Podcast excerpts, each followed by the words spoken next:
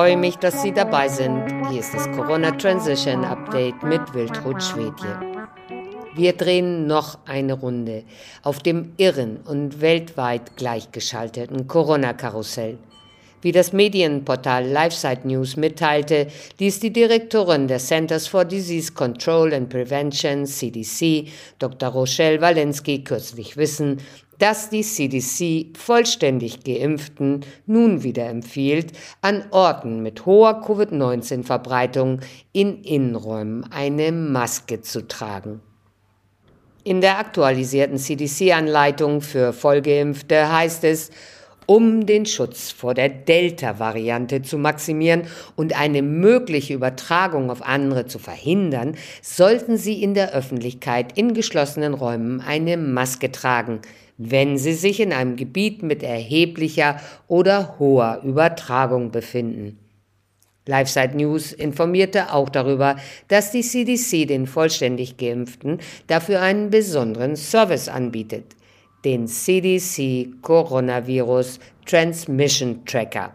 Dieser kennzeichnet die aktuelle Covid-19-Gefahrenlage in den jeweiligen Gebieten der Vereinigten Staaten durch unterschiedliche Farben.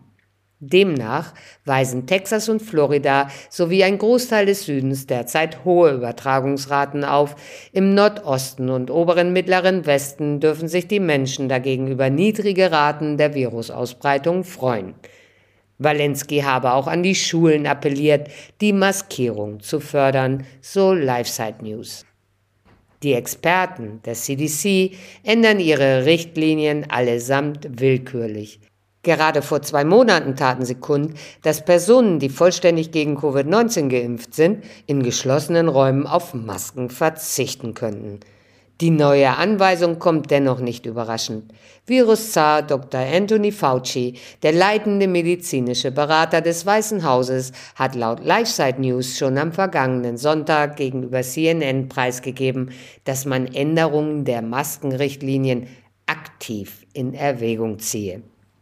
Wenige Tage zuvor habe Fauci gegenüber CNBC erklärt, die US-Behörden seien besorgt über eine offensichtliche Zunahme von Covid-19-Durchbruchsinfektionen bei vollständig geimpften. Fauci macht dafür die Delta-Variante verantwortlich. Dieses Virus unterscheidet sich deutlich von den Viren und Varianten, mit denen wir bisher Erfahrungen gemacht haben. Es hat eine außergewöhnliche Fähigkeit, sich von Mensch zu Mensch zu übertragen. Nach Angaben von LifeSite News wird die Delta-Variante auch in anderen Ländern für das schlechte Schutzniveau der Impfstoffe verantwortlich gemacht.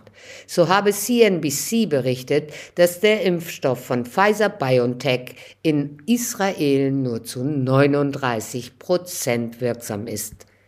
Die israelischen Daten würden dagegen besagen, dass zwei Dosen dieser Impfstoffe zu 88 Prozent vor Krankenhausaufenthalten und zu 91 Prozent vor schweren Erkrankungen schützen.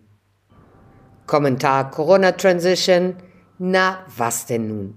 Könnten sich die Experten vielleicht mal einigen, bevor die Gamma-Variante um die Ecke kommt, sonst geraten die vollständig geimpften noch ganz durcheinander.